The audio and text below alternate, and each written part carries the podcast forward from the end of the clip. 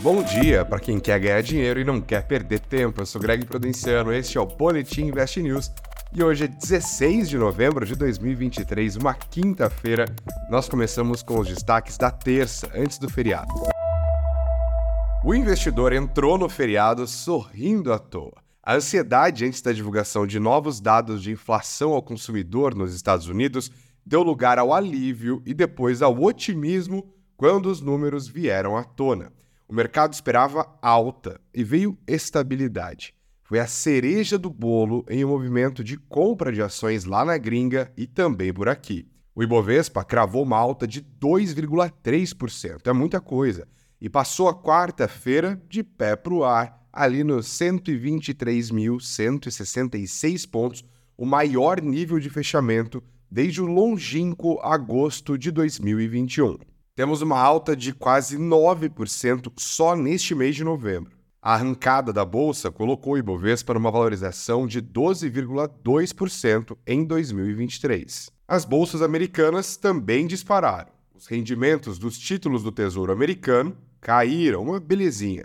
O dólar, então, tombou quase 1% por aqui na terça-feira e fechou nos R$ 4,86 a gente não via um valor tão baixo para a moeda americana desde meados de setembro. O resumo aqui é o seguinte: essa inflação mais moderada nos Estados Unidos sedimentou a percepção de que o Banco Central deles, o Federal Reserve, não vai precisar aumentar mais a taxa de juros. E esse debate tinha dado uma aquecida nas semanas anteriores. Sem uma nova elevação no radar, o foco passa a ser quando os juros vão começar a cair. Mesmo que esta data esteja longe, o clima é outro. Afinal, pior do que tá, não fica. É isso. Aí chegamos na quarta-feira. Não teve pregão por aqui por conta do feriado da Proclamação da República. Nos Estados Unidos, o otimismo da véspera continuou impulsionando o valor das ações, especialmente depois da divulgação de um novo dado de inflação que também agradou os investidores. Este é o clima que esta quinta-feira está herdando dos últimos dias, um clima bom mas vale ficar de olho nas discussões sobre a alteração da meta fiscal para o ano que vem. Além disso, ganharam força discussões sobre o fim dos juros sobre capital próprio, o JCP. Isso costuma pegar nas ações. Agora os negócios. Família vende tudo. A Natura fechou a venda da rede de cosméticos The Body Shop para a gestora alemã Aurelius pelo equivalente em libras a 1 bilhão e 200 milhões de reais. O valor é só um quinto do que a empresa brasileira desembolsou pela Body Shop seis anos atrás. A Natura procurava um comprador para a unidade de negócios já tinha um tempo.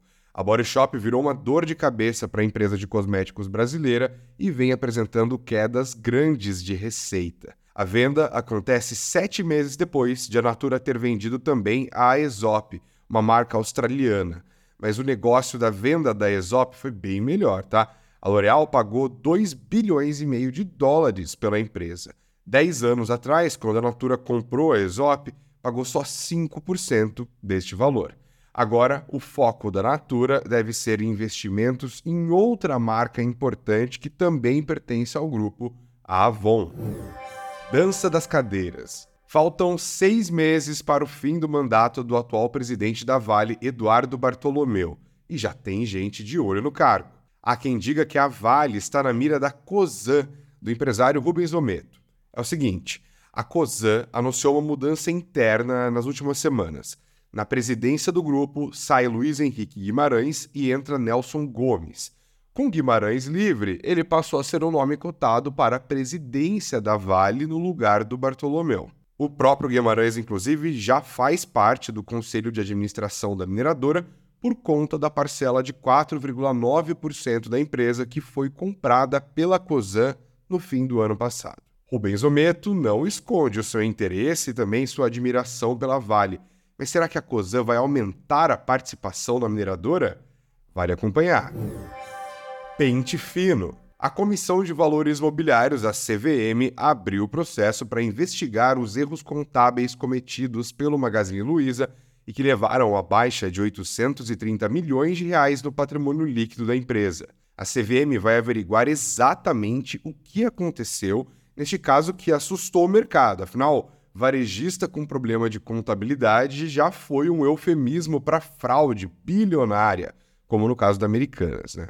O caso Magalu, no entanto, parece ser bem diferente e não gerou o pânico causado pelo escândalo do Americanas. Ainda assim, a contabilidade de grandes empresas de varejo está sob escrutínio. O Boletim Invest News fica por aqui e volta amanhã, sempre às 8 horas, no seu tocador de podcasts preferido. Muito dinheiro no bolso para você e um ótimo dia.